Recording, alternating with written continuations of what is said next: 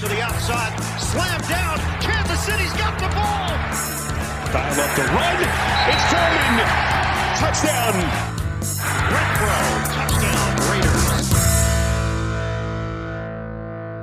Bienvenidos a esta edición de Piloto Fútbol, episodio número 159 de este su podcast favorito con sentido y confianza en todo lo relacionado al fútbol americano.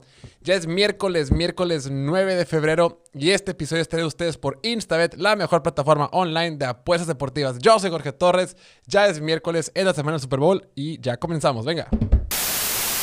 Y antes de continuar, ya va a ser el Super Bowl, ya tenemos definidos los equipos que van a estar el Super Domingo y en instabet.mx ya están listas las líneas para que puedas meter tus apuestas y tu parlays. Recuerda que en Instabet y Piloto Fútbol nos están regalando 500 pesos para apostar con solo registrarte. Es súper fácil, todo tienes que estar en la página de instabet.mx, registrarte y poner el código de piloto P-I-L-O-T-O y te van a regalar 500 pesos para apostar.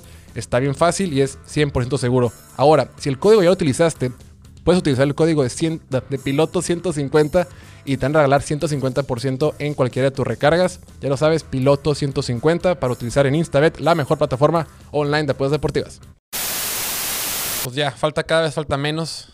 Ahora sí que falta poco para el Super Bowl. Estamos a escasos días. Ahora sí, ya vamos a hablar puntualmente de este partido. Creo que hemos hablado de otros temas. El lunes, si no han checado el episodio, hablamos un poquito de las noticias que ha habido de los coaches, la situación de Alvin Camara, algo del Pro Bowl. Ayer platicamos un poquito de los quarterbacks y ahora me gustaría hablar puntualmente de pues ya el partido del Super Bowl, ¿no? Hoy vamos a cubrir lo que es la ofensiva de, del equipo de los Rams contra la, la, defensiva de Cincinnati y el día de mañana, pues de inversa, va a ser la, la ofensiva de Cincinnati contra la defensiva de los Rams. Esta ofensiva de los Rams arrancó la temporada como arrancó la temporada en fuego, ¿no? Encendida. Ese primer partido de que fue Sunday Night contra Chicago, que después de un par de jugadas de repente hace un play action Matthew Stafford, rolas a su izquierda, encuentra a Vance Jefferson como a 140 yardas de distancia y dice, ahí te va, aquí déjame, déjame les presumo a todos los ángeles el brazo que tengo y el cañón que tengo en este, en este hombro, lanza un bombazo, anota, Vance Jefferson eh, recepción, la, la cacha, se cae el piso, nadie lo toca y anota un touchdown. Y desde entonces dijimos, órale, el equipo de los Rams empezó a ganar partidos, el equipo de los Rams empezó a demostrarle a todo el mundo, le ganó a Tampa Bay un par de semanas después. Y ahí fue cuando todos dijimos, wow, estos Rams van a ser campeones del Super Bowl, estos Rams son imparables, estos Rams por fin le atinaron con Matthew Stafford. Qué manera, qué super intercambio, qué manera de atorarse a los Lions, qué manera de tener razón con todo esto. Este, ganaron ese intercambio con Detroit. Sin embargo, de repente empezaron a pasar las semanas y se acabó un poquito el encanto, ¿no? A esa a media temporada cuando perdieron, perdieron tres partidos consecutivos en noviembre, ¿no? Eh, pierden contra, contra Tennessee, pierden contra San Francisco, pierden contra Green Bay y se empiezan a encender los focos. Dicen, ah, caray, chance no, chance no, chance no es nuestro año, chance no nos tengo tan bien, chance tenemos, tenemos que pensarlo, pensarlo otra vez. Pero bueno, inclusive la temporada no la cerraron también. Lo hemos comentado mucho en el podcast que los últimos tres partidos de la temporada regular, Matthew Stafford lanzó en cuatro partidos una cosa, ocho intercepciones. O sea, esto contra Minnesota, contra Baltimore, contra San Francisco, empezó a equivocarse un montón. Y venían de más a menos, aunque sí terminaron ganando muchos partidos. Bueno, el último partido contra San Francisco obviamente lo perdieron, pero venían de más a menos. Aunque estaban ganando y ganando partidos, seguían con un mal, mal, mal trabajo de, de Matthew Stafford. Sin embargo, se meten en los playoffs, le pasan por encima a Arizona, dominan Arizona con el juego por tierra, nadie comete errores, Matthew Stafford juega bastante bien. Van a Tampa Bay contra esta defensiva que era bastante talentosa y demás. Matthew Stafford no comete errores otra vez. Los errores los comete Cam Akers que fombleó como 35 veces, Cooper Cup fombleó, el error del centro y demás.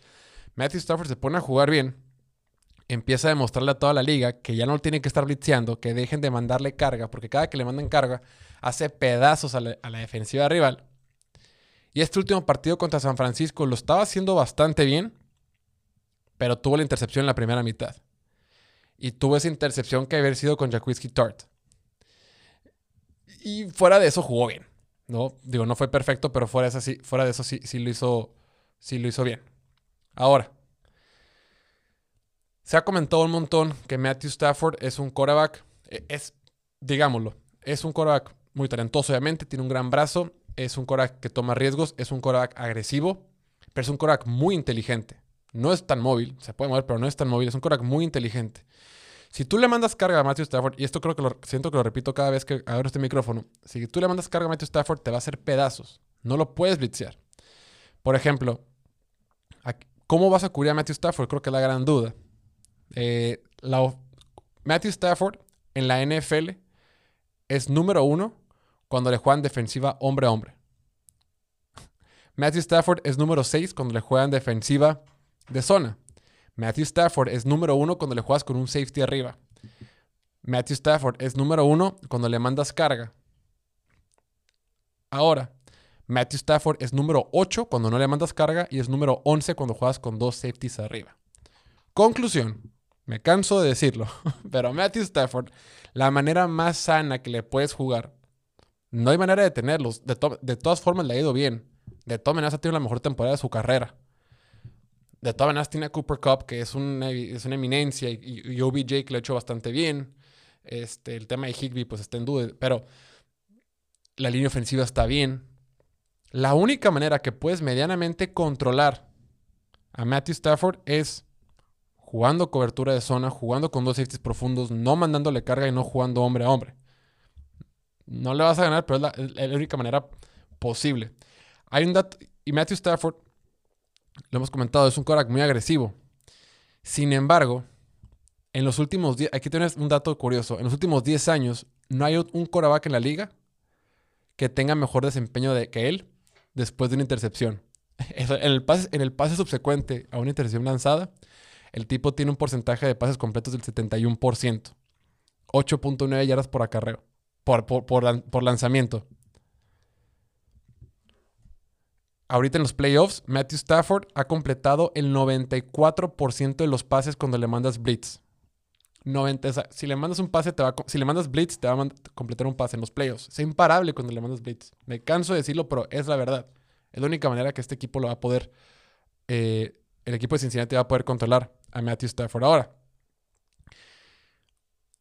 se, comentó mucho en el partido de, Kansas City contra Cincinnati. Decían, ¿cómo fue que Kansas City perdió el partido. ¿Cómo fue que Cincinnati pudo salir adelante? Y, lo que vas a escuchar en la mayoría, en la mayoría de, los, de los casos te van a decir es que fíjate, en la segunda mitad, el ajuste que hizo Cincinnati es que empezó a mandar a ocho jugadores a cubrir pase. Presionaba solo con tres y echaba ocho jugadores atrás. Entonces, eh, Patrick Mahomes, con cuatro receptores o con cinco, le tocaba competir cuatro ofensivos contra ocho defensivos. Claro, fue un buen ajuste y funcionó y eventualmente. Y claro, un par de errores por ahí de, Patrick Mahomes, un par de buenas jugadas de Trey Hendrickson. Pero eventualmente ganó el partido, ganó el partido Cincinnati y le funcionó. Matthew Stafford, esa temporada, cuando ha jugado contra este tipo de coberturas, cuando echan 8 atrás y solo presionan con 3, ahí te va cómo le fue. Fue contra Tennessee, fue contra Arizona en la semana 4 y contra San Francisco en la semana 10 fueron los tres equipos que más utilizaron la cobertura de 8 atrás contra los Rams. Stafford contra estas defensivas solo completó 38, 36% de sus pases y tuvo una intercepción.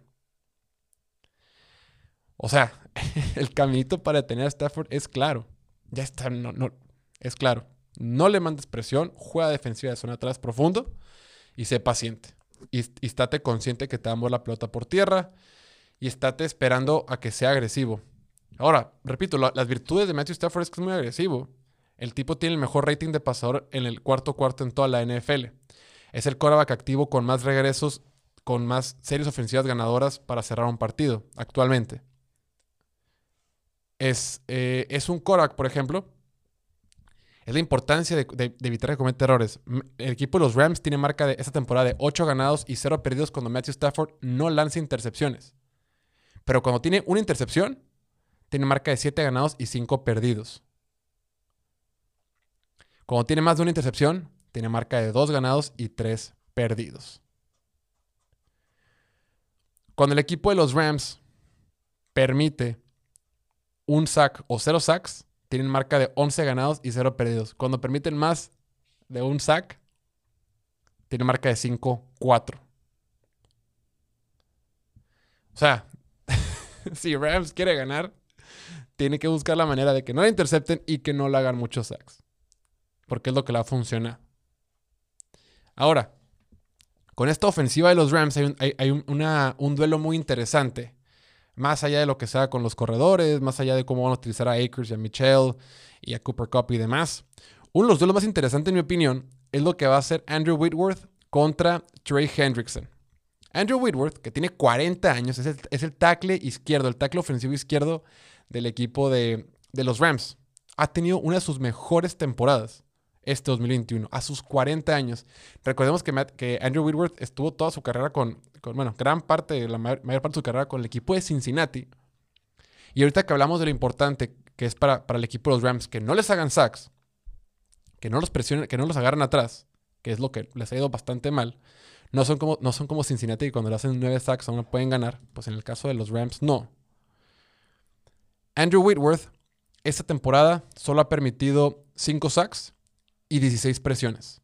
Bastante bien. O sea, para una temporada de 17, 17, una temporada larga, creo que le ha hecho bastante bien y tuvo una buena temporada, considerando que tiene 40 años. Pero ahora, Trey Hendrickson es el mejor pass rusher que tiene el equipo de Cincinnati. Acuérdense que a Trey Hendrickson se lo trajeron de, de Nueva Orleans y le, pagaron bien acá en Cincinnati. Es el mejor eh, cazador de cabezas, como dicen coloquialmente a veces. Y estos dos se enfrentaron hace un par de años. Y aquí, aquí te va el dato interesante. Cuando jugaron en el 2019, obviamente era cuando Trey Hendrickson estaba con el equipo de los Saints. Ese juego, en solo 28 snaps, Trey Hendrickson tuvo 4 presiones y un sack. Pro Football Focus calificó a Andrew Whitworth con, una, una calificación de 43.9. Fue la tercera peor calificación de Andrew Whitworth desde que está con los Rams. O sea, la, tercera peor calificación que tiene Andrew Whitworth con los Rams fue cuando enfrentó a Trey Hendrickson. Y este domingo se van a estar enfrentando. Creo que este va a ser el duelo que hay que estar observando. Porque, repito, no le van a mandar carga a Matthew Stafford. Este, esta información que yo les doy no es, novedad ni es secreto. Eso lo saben todo el mundo. Eso lo saben los coaches de Cincinnati. Y van a decir, ¿sabes qué? No te voy a poder presionar con todos. No te voy a mandar carga extra. No te voy a mandar un linebacker a presionar. Con los cuatro que tengo te voy a presionar.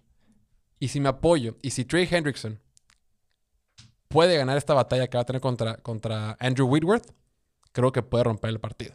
Creo que hace una clave importantísima para este partido, lo que pueda hacer, lo que pueda hacer eh, Andrew, eh, Trey Hendrickson contra Andrew Whitworth precisamente. Y lo que me llama la atención, entonces, veamos cómo le puede hacer Rams para ganar. Entonces, estoy, te estoy diciendo que, no van a presionar, que van a presionar con, con, con pocos frontales y con todos echados para atrás, te preguntarás entonces que los Rams están perdidos o cómo le van a hacer.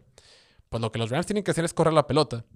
Solo que en estos playoffs han estado muy emocionados y han estado lanzando mucho el, balón y está bien, les ha funcionado. Perfecto. Pero creo que para que gane este partido, irónicamente, para Matthew Stafford, que tanto hemos hablado de él, que lo ha hecho bien, tiene que correr el balón. No sé en qué, no sé en qué proporción. No sé qué. Si con Akers o Michelle o Henderson creo que, creo que va a poder jugar. Repito, Cincinnati le va a jugar a los Rams muy parecido de como le jugó a Kansas City. Y un error que cometió Kansas City en aquel partido es que, no, que se alejó del juego por tierra. Y eso le terminó costando bastante, bastante caro. Pero bueno, vamos a ver qué tal. Por lo pronto es lo que yo veo que va a pasar la ofensiva de, de los Rams contra la defensiva de Cincinnati. Eh, la, ventaja de Cincinnati es que hemos visto que es una defensiva que es bastante flexible. Ha demostrado que puede cambiar su, esquema o, su plan de juego a medio partido. Y eso habla muy bien del coordinador defensivo, ¿no? Del Lou. Pero bueno, ahí lo tienen. Amigo, te voy a ayudar.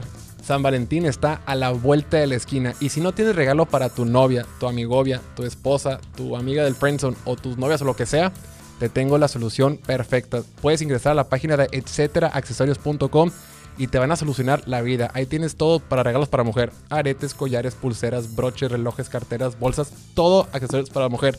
Es la solución ideal y tienen envíos a todo el país, envíos a todo México. No te compliques, no batalles, son regalos de calidad y te va a llegar envuelto en una bolsita morada muy fregona.